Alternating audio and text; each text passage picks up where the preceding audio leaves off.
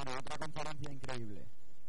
Y llegamos a la última, que su título es Emprender sin título académico. Algo que parece una locura para mucha gente en esta sociedad. Sin embargo, es una realidad. No necesitamos de un título académico para emprender. ¿Qué significa emprender? Hay gente que emprender cree que es abrir una empresa. Emprender es mucho más. Es ser responsable de tu vida. Eso es para mí emprender y es un estilo de vida. No todo aquel que tiene una empresa tiene un estilo de vida de emprendedor. Yo creo que de esto nos va a hablar ahora mismo Carlos Oliver.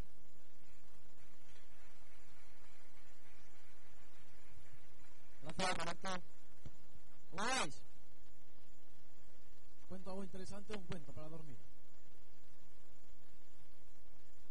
Bueno, pues vamos a terminar con esta conferencia esta imagen no es una casualidad, está puesta a propósito, no eres lo que, lo que tienes o logras, título. En primera instancia quiero romper el paradigma de que pues hoy tenemos 28 años, tenemos dos estructuras empresariales, colaboramos con muchas otras empresas y muchos proyectos que todas las semanas nos dicen que pues, colaboremos con ellos.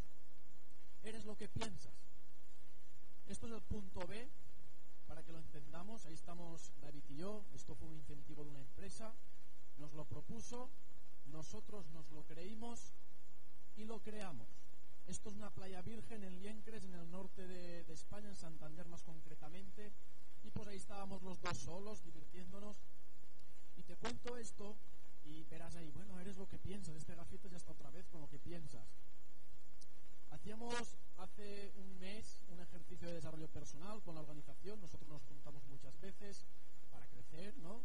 Y una de las preguntas del ejercicio era, ¿qué piensas del mundo? Como podéis saber, pues eh, me impresionaron las respuestas. Creía que serían mucho más negativas, pero hubo de todo. Pues hay un mundo corrupto, hay un mundo desigual, hay un mundo negro, ¿no? Y os cuento esto para que entendáis que si hoy estáis pensando eso, en mayor o menor medida estáis formando un colectivo, como vivimos de dentro hacia afuera, ¿qué está formando ese mundo? ¿Eso es nuestro mundo ese día? Pues no podemos decir que hay un mundo roto cuando tienes oxígeno para respirar o cuando el riñón está funcionando ahora mismo. Puedes decir que eres un milagro. Y si piensas que eres un milagro, pues el mundo para ti será un milagro. Arranco así porque mucha gente, como decía Roberto, cree que pues para emprender, lo vamos a ver luego, pues uno necesita tener un título, que no los critico, los apoyo, pero que na nada tiene que ver eh, el tener con la actitud que tienes para desarrollar o pasar un camino. ¿Sí? Pues bueno, vamos a empezar y esta parte mía es la de la historia, me encanta eh, esta parte porque cuando vamos a formaciones tú ahora vas a poder conectar puntos en común. No te digo que te creas nada, es la mía, no es ni la mejor ni la peor, pero habrá algún punto que a lo mejor conectas y dices, wow, esta persona con esa situación me puede ayudar para salir en el punto en que yo estoy o en un futuro me pueda encontrar. Empecemos pues, como decía David antes en la suya, por la infancia. Este soy yo, guapo, ¿no? Y pues va pasando la vida, nació mi hermano y en determinado punto es, abre un paréntesis en la vida y pues nazco yo. Papá y mamá están aquí. Yo recuerdo pues una infancia, no te voy a hablar mucho de la infancia, pero recuerdo una infancia que no faltó de nada en casa, recuerdo una infancia de diversión, recuerdo una infancia como muchos conoceréis a ellos de mucha salud y deporte. Ellos a nosotros eh, nos duplicaron, por eso tenemos un centro hoy eh, la importancia de hacer deporte, la importancia de ser salud, saludable. Yo recuerdo muy pequeñitos que ellos eran los que corrían, y mi hermana a mí nos dejaba con la gente, normalmente las mujeres de la, los chicos que también iban a correr, con ellos. Y pues imagínate con 5, 6, 7 años las experiencias que los chavales pueden coger en esos ambientes tan, tan, tan sanos que hoy por ahí yo puesto me cuesta eh, encontrar, ¿no? Eh, recuerdo papá siempre pues trabajando bastante, por eso hoy pues creo que soy trabajador, él trabaja en un banco, en el sector eh, bancario y pues no recuerdo que se involucrara mucho en el tema de las calificaciones, el estudio, pero hoy eh, después del proceso entiendo y creo que es uno de sus propósitos que sí que se esforzaba mucho en el asunto de la actitud y en el asunto de los valores y principios. Mi hermano lo cuenta a veces, y, pero como si fuera hoy, pues nosotros teníamos una revisión antes de salir de casa, uñas limpias, sin moquitos, sin cerita, el pelo hecho, eso llevo hoy hecho. Son valores que valen para toda la vida, ¿no? Y sí que recuerdo una infancia de mucho control. Quien conoce a mi padre, pues, de mucho control y de mucha disciplina. Es más, yo pasé de venir por las noches a casa a las once y media hasta los 18 años a venir cuando me dé la gana, a los 18 años. ¿Sí? Por otra parte, sí que también, pues recuerdo a mamá, muy trabajadora, te lo resumo, ella ha hecho de todo, todo es de todo, no me voy a poner todo lo que ha hecho, pero es una todoterreno, pues que ya la conocéis, ¿no? Mucha gente le dice, yo de mayor quiero ser como tú. Y pues eh, también, de alguna forma, aprendí el tema, como estaba en el sector, a mí personalmente, a mi hermano no tanto, pero me gustó mucho aprender el tema de las finanzas, el ahorro, a mí nunca me ha faltado el dinero, he sido responsable de pues, generar bien joven algún tipo de ingreso trabajando con los abuelos, buscando alguna cosita, y pues mi padre me ayudaba a administrarlo, pues aquí hay un fondo de inversión que puede interesarte. Ese, ese mundo eh, me gustaba, ¿no? Pues pasan los años. Pasan los años, viene la adolescencia y os presento a mi familia. Pues con 12, con 14, 15, 16, los amigos son la familia. Siete días a la semana, 24 horas al día. Y que no hablen mal de ningún amigo delante. Aquí tenéis, aquí está Tomás, que está aquí, un aplauso para él, gracias Tomás por venir. Aquí tenéis eh, a mis amigos de la infancia, que nunca los olvido, como decía David, y es así, ¿no? Pues cuando uno decide emprender o transitar un camino diferente, tiene que entender que hay que dejar cosas a un lado o atrás, no dejar cosas para siempre. Ayer mismo estábamos tomando una cerveza junto con Mari Carmen, que también es de la infancia que vino a mi clase. Eh, no está aquí Patrick, pero bueno, es un muy buen amigo nuestro. Y pues ahí recuerdo una época que era de pues pasarlo bien, estrellar coches, como veis, uno podía, tenía hasta el derecho de estrellar coches. Eso, eso fue una clase que nos picamos, ¿se entiende picar? No asistir del instituto, nos fuimos al marea a hacernos dos carajillos y al volver, pues, había llovido un poco y nos fuimos fuera, ¿no? ¿Eso no lo sabíais? Pero uno estrella coches y se cree que es el amo, ¿no? Y pues estamos hablando de esa época y académicamente, pues, por el tema del paradigma que decía al principio, yo repetí cuarto de eso porque me dio la gana y hoy creo que era por rebeldía, por ser diferente y por romper las reglas. Porque pasé de sacar 8 y 9 a repetir cuarto de la ESO. No entiendo por qué. Y después repetí cuarto de la ESO y saqué las mejores notas. Llega un punto en el que, pues, uno tiene que decidir. Ahí estudiaba electromecánica yo y realmente estudié electromecánica no porque me gustara, porque era lo único que había en el pueblo, junto con eh, infantil, pero no iba, no iba, a meterme con 30 tías yo ahí para que se me comieran. Entonces decidí hacer eh, el, electromecánica, me gustó mucho, saqué las mejores calificaciones y pronto pues empecé a hacer prácticas, me quedé en el primer trabajo y pues como vino la supuesta crisis nueva de conciencia, la que todos conocemos, fui el primero, el último en entrar, entonces fui el primero en salir. Y ahí vino pues el primer golpe de la vida, porque yo creía que iba a ser ya electromecánico para toda la vida. Eso es un error que, aquí haciendo un paréntesis, muchos jóvenes creen que si estudian X o Y, eso es para toda la vida y no tienen que flexibilizar y expandir su mente de crecimiento para aprender otras cosas que no saben que probablemente a lo mejor puede ser su pasión y mucha gente se pierde sus talentos. Bueno, pasan los años y viene otro camino, el de la responsabilidad. Hay dos caminos, el de la responsabilidad y el de la irresponsabilidad. Yo he hecho de todo, me he juntado con todo tipo de personas, he probado todo, he hecho todo, discotecas, todo, pero llegó los 18 años y pues cogí el camino de la responsabilidad. Antes era la familia, pues la infancia 2.0 fue el trabajo. Para mí el trabajo lo era todo. evidentemente pues tenía sentido de responsabilidad, creía que una empresa pues había puesto todo por mí y yo pues ejercí de electromecánico durante cuatro años y medio. Esto, esto es Acciona, no es el último trabajo que tuve, pero es la única foto que tenía, pero pues me podéis ver aquí ahora bonito, repeinado, pues ahí así, que no es ningún mal, pero bueno. Y aquí estoy otra vez con Patrick, esos son viajes, recuerdo una infancia en la que pues uno tenía el derecho, igual que antes, de ir siempre con los amigos, de gastar. Gastar, viajes, restaurantes, me acuerdo que todos los años hacíamos un viaje. Es más, terminó la carrera mi hermano, yo no he hecho carrera, pero al viaje de la carrera fuimos, y yo. También hemos hecho viaje de carrera.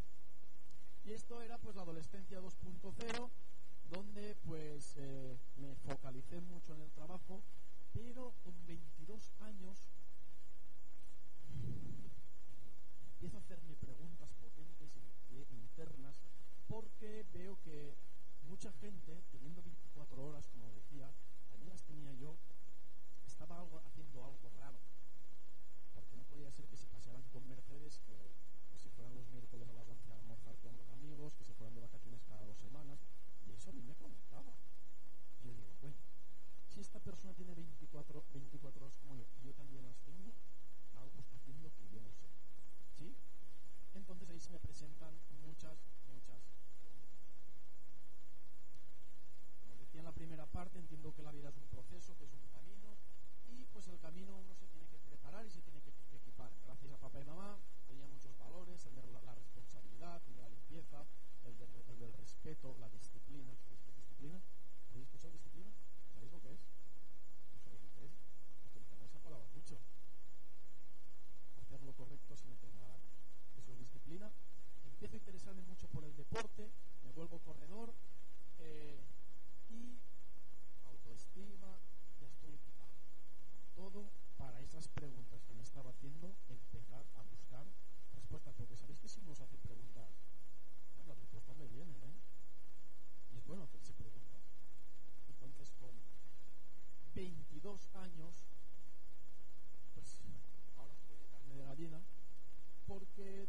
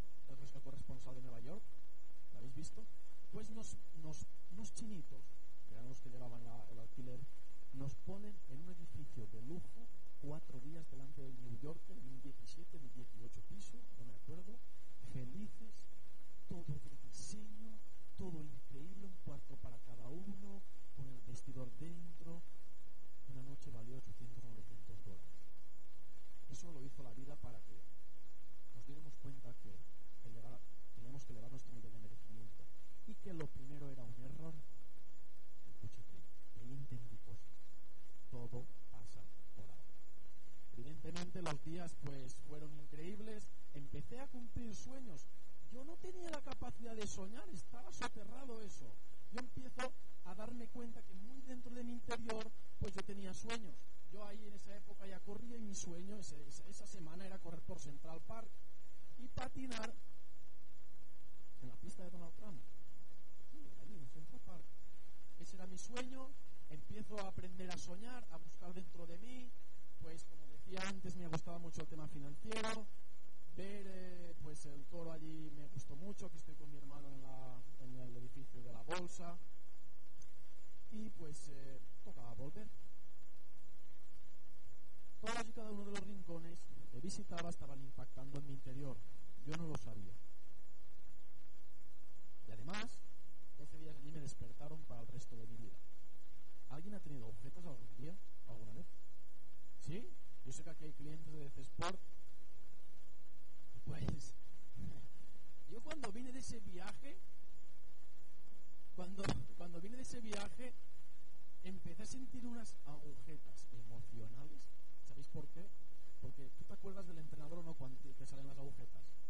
Pues yo estuve semanas acordándome de ese viaje y yo decía, wow, qué agujetas emocionales. Porque me acordaba del viaje, se lo contaba todo lo que me cruzaba. ¿Sí? Ese viaje me, impactó para, para bien. Y pues Nueva York había sido mi lanzadera hacia Watford, hacia Inglaterra. Se presenta otra situación difícil en mi vida. ¿Difícil por qué? Porque cuando una persona tiene que tomar decisiones, ¿le sale humo de la cabeza o no? Pero yo conozco a gente que no las toma, se piensa que la vida las toma por él. Mentira. Pues yo tenía que tomar decisiones. No pasaron más de 10 meses, hacerlo cortito. Yo dejé mi trabajo, 1.500 euros mensuales, amigos, dejé la familia. Y sin enterarse mucho eso que cuando la gente hace, no voy a despedir de la abuela, del tío, del tatarabuelo, del... Yo dejé mi trabajo los 10 meses y en 10 días estaba cuatro, con una mano delante y otra detrás. Sí, también pensaba, bueno, ¿y ahora de qué viviré? No tendré ingresos.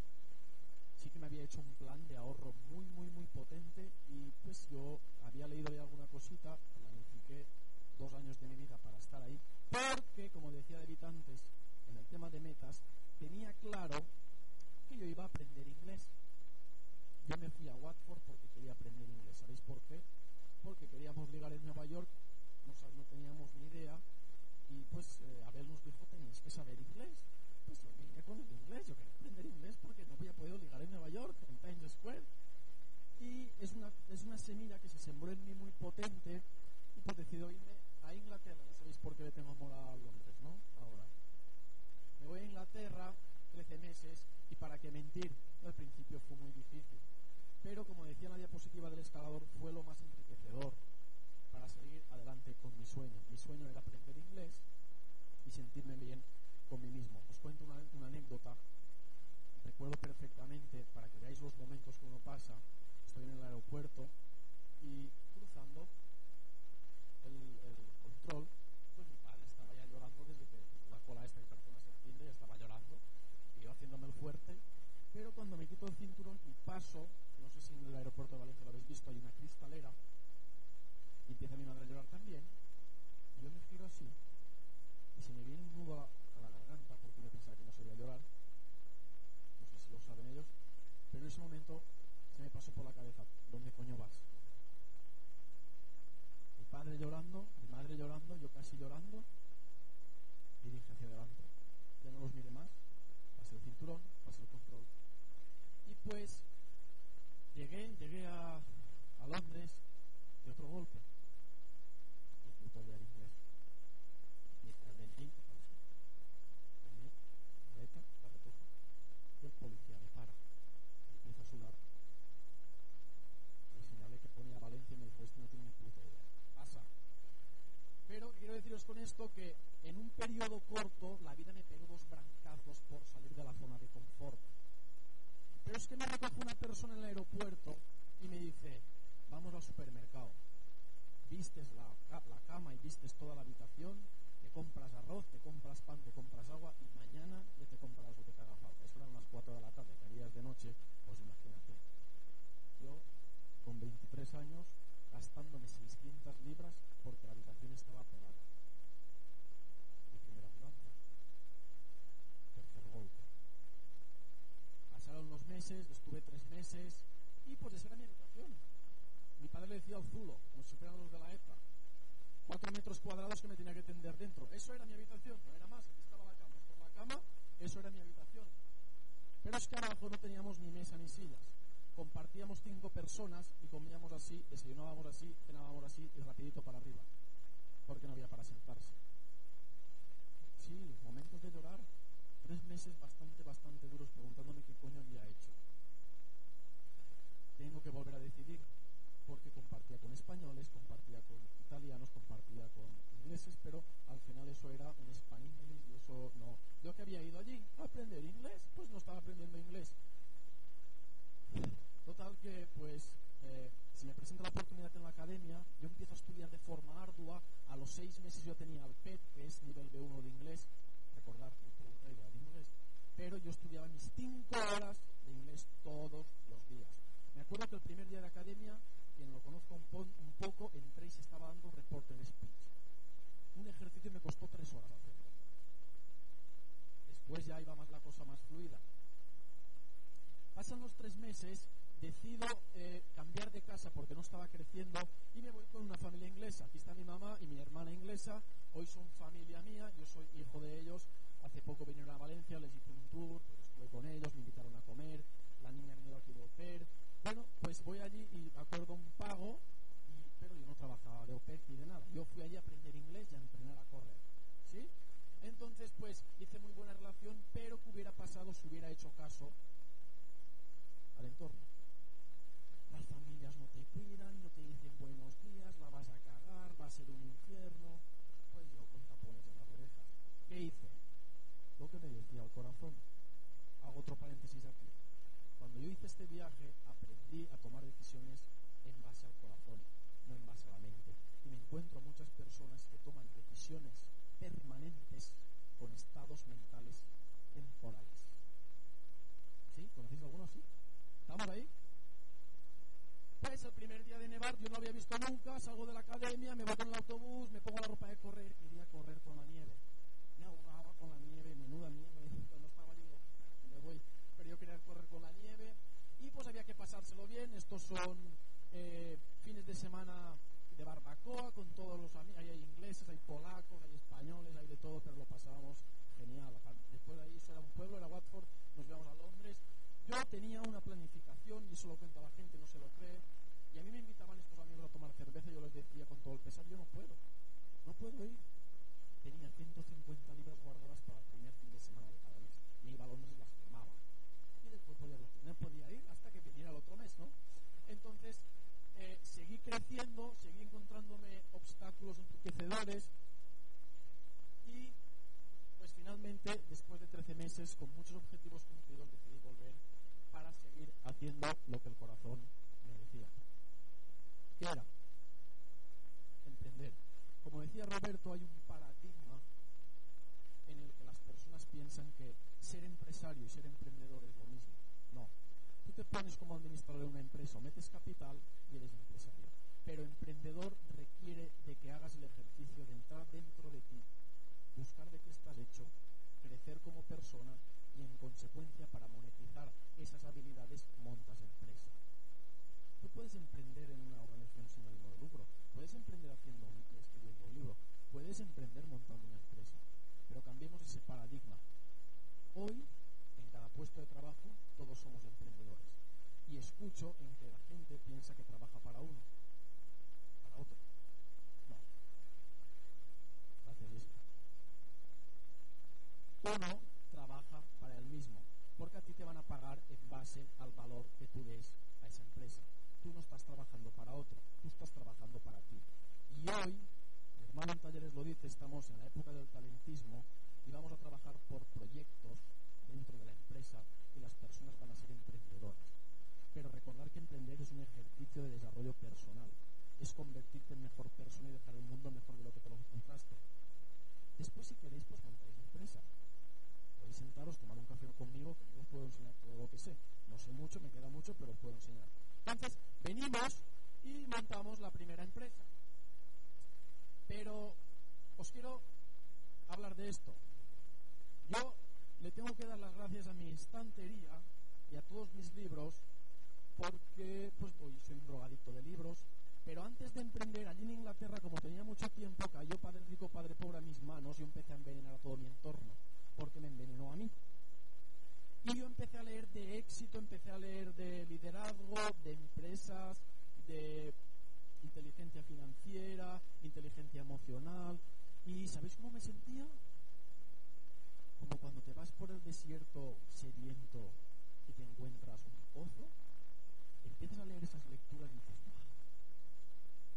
y dices, esto yo, ¿dónde estaba esto? ¿Por qué? Porque te hace competente ahí fuera. Las 50 sombras de Grey y más también, pero ahí fuera. ¿Sabéis por qué empecé a leer? Empecé a leer porque en mi círculo más cercano, cuando estaba trabajando, la gente hacía carrera. Yo me sentí inculto porque todos hablaban de la carrera y yo no. Empecé a leer libros de pues, cultura general, que me pasaba mi padre, alguna novela, pero el vocabulario cambiaba y en las conversaciones yo ya empezaba a entrar y decían, pues claro, esto me sabe un poco. Ese fue el origen de empezar a leer. Hoy me leo cuatro libros al mes, sin droga. No veo televisión, no escucho radio, no escucho al vecino. Me apoyan, lo, lo agradezco, pero no escucho. No escucho. ¿Por qué? Porque tengo claro de quién es la vida, mía o del vecino. ¿Quién va a llenarme la nevera? ¿Yo o el vecino? ¿Sí?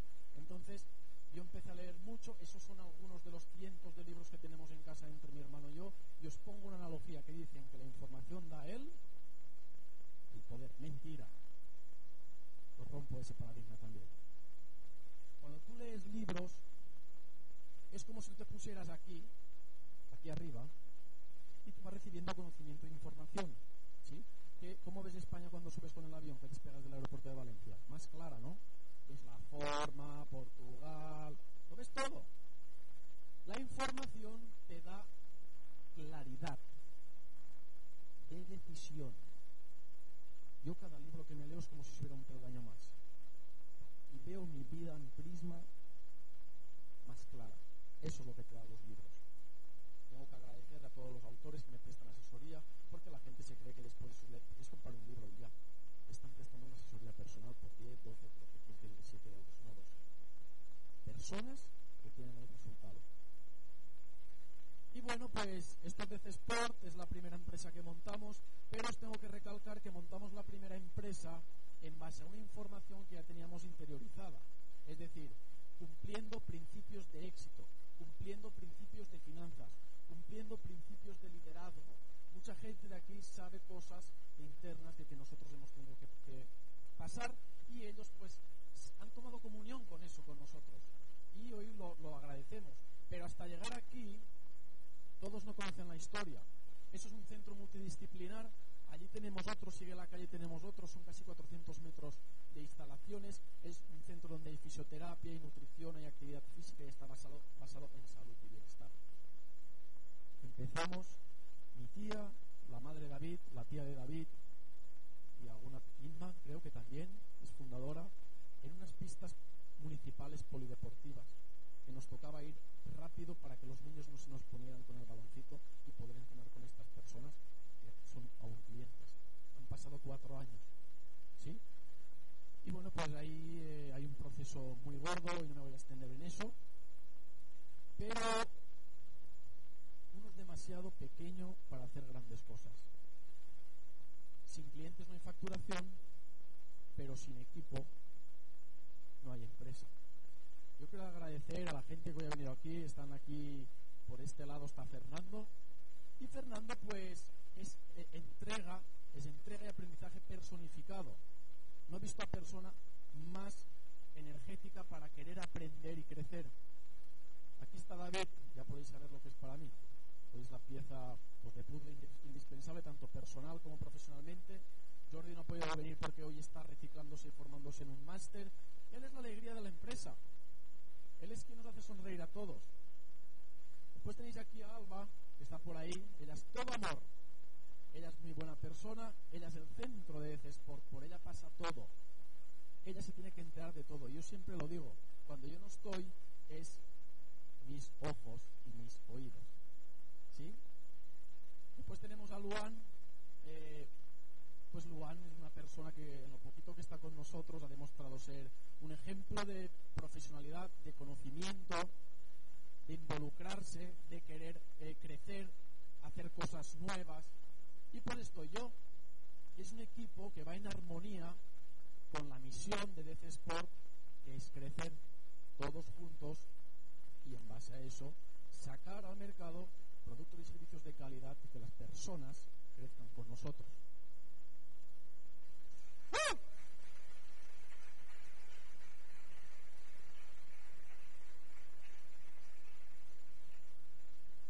Seguimos estudiando el emprendimiento y nos volvemos obsesos. Yo hoy baso mi vida en el emprendimiento. Es, es, es parte de cada minuto de mi vida. Quien me conoce lo sabe. Y hoy hablamos por toda la provincia y partes de España de emprendimiento mucha gente. Encontramos una forma de emprender social y pues hablamos de eso, que de cualquier persona que quiera emprender hoy día hay eh, herramientas y modelos que pues están al alcance de cualquier persona. Pero volvemos en lo mismo. ¿El enfoque cuál es? Las personas. Nosotros tenemos un equipo, de nace rompiendo las reglas, en la que ideas, generamos herramientas, creamos la atmósfera y de alguna forma pues podemos eh, ir en una misma dirección. Y bueno, pues ya para terminar, ¿queréis que termine o no? Si voy a terminar con una analogía. ¿Os habéis dado cuenta que me gustan más analogías ya?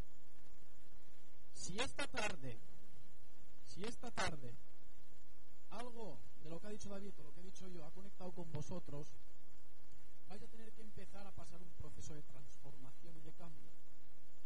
Y os voy a poner en situación y que seáis conscientes, porque no es lo mismo saber que ser consciente. Muchas personas saben que fumar es malo, pero no son conscientes, porque si fueran conscientes, no fumarían. Muchas personas saben que hacer deporte todos los días es bueno, pero si fueran conscientes, lo harían todos los días. ¿sí? Pues si tú quieres transformarte, vas a tener que pasar el mismo proceso que el bambuchino. ¿Sabéis lo que le pasa al, al bambuchino? tú siembras ese bambú y sale un pequeño brote. Y en los primeros cinco años no pasa nada afuera. Pero por abajo empieza a expandirse tanto horizontal como verticalmente una estructura de raíces que está preparando ese crecimiento. Pasan cinco años y después, al sexto, crece 25 metros. Si tú hoy quieres transformarte, tienes que saber en tu día a día lo que tiene que pasar es dentro, no fuera. Lo que pasa es que tenemos falta de valores, falta de paciencia, y mi mensaje es ese, paciencia. Y recuerda que no importa dónde estás, importa dónde deseas estar. Todo, espero que os haya gustado. Gracias.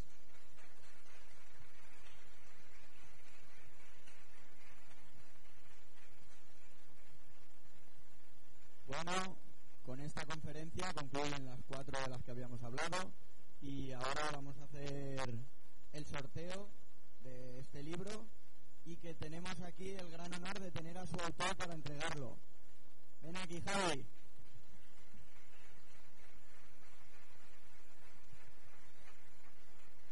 Si trae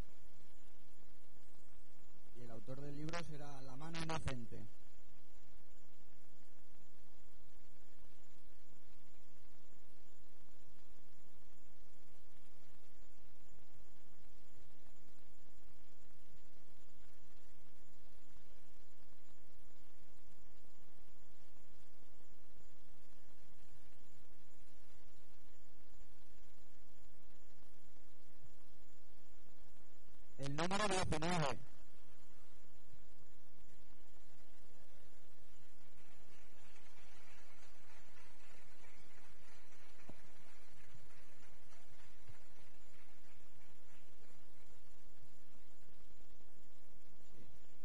Aquí ahora le haré entrega y se lo voy a dedicar. Muchas gracias.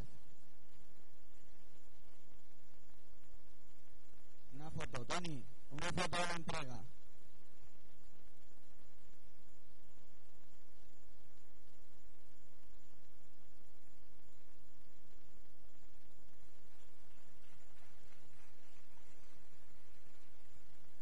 Y ahora saldrá David para hacer entrega del otro, el otro regalo que hacíamos con el concurso de Facebook.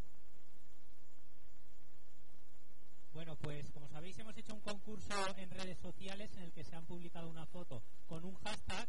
¿no? Y tengo el honor pues de entregar el libro Padre Rico, Padre Pobre, además una edición especial de hace 20 años a Luan Lennon Santos.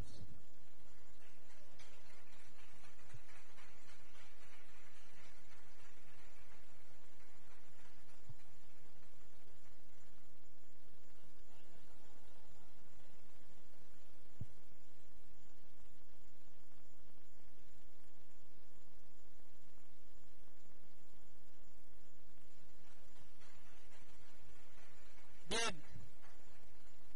Sé que esto, estas jornadas, ¿no? estos eventos, pues al final se ca- cargan, son tres en las que estamos aquí escuchando, intentamos hacerlo lo más ameno posible, pero tengo tres minutitos para cerrar el evento con todos vosotros y primero que nada quiero agradeceros vuestra presencia. Hoy es el primer evento que organizamos de este nivel dentro de la organización Rompiendo las Reglas. Nosotros, Carlos y yo en este caso, que somos los que lo hemos presentado, esto no lo hacemos solo y ahora eh, enseguida invitaremos a todo el equipo para que venga. Pero antes quiero decirte que nosotros tenemos 28 para 29 años. Os hemos contado un poco de nuestra historia, es decir, nuestra historia a este momento, pero nuestra historia no termina aquí. Pero no termina la nuestra, no termina ni la nuestra ni la vuestra. Una persona joven es aquella persona que no experimenta miedo o rechazo ante una idea nueva. Yo lo que os invito hoy es a que cojáis toda esta información, la analicéis, la estudiéis, la implementéis y que por medio de la acción la hagáis vuestra. Para de esa forma conseguir que este rato que hemos pasado, esta inversión de tiempo que habéis hecho con nosotros, le saquéis una rentabilidad muy, muy grande. Hay una frase que a mí me gusta mucho y es que, que dice que lo que hacemos en la vida tiene su eco en la eternidad. Estamos para hacer que las cosas pasen. Y en este equipo, en esta organización, es lo que estamos haciendo y vamos a hacer. Os invitamos a que forméis parte de, de una manera activa en ella, que nos sigáis en redes sociales, que preguntéis, que os informéis de todo lo que hacemos, porque este es el primero de muchos eventos. Igual que lo hemos hecho en Castellón, nuestra provincia, Valencia va a crecer, España va a crecer y muy pronto va a ser un movimiento que, como os he dicho antes, va a ser el movimiento social más grande que jamás hayáis conocido. Así que, por favor, para que sepáis todos los miembros que formamos, formamos parte de esto, acompañarme aquí, todas las personas que junto a nosotros habéis organizado este evento. Víctor, Alba, Tony, Javi, Jorge, Andrea, Jessica, Roberto. Ah. Javi Inés, Javi Inés. Ángela, márcate una foto de esas tan top que haces tú.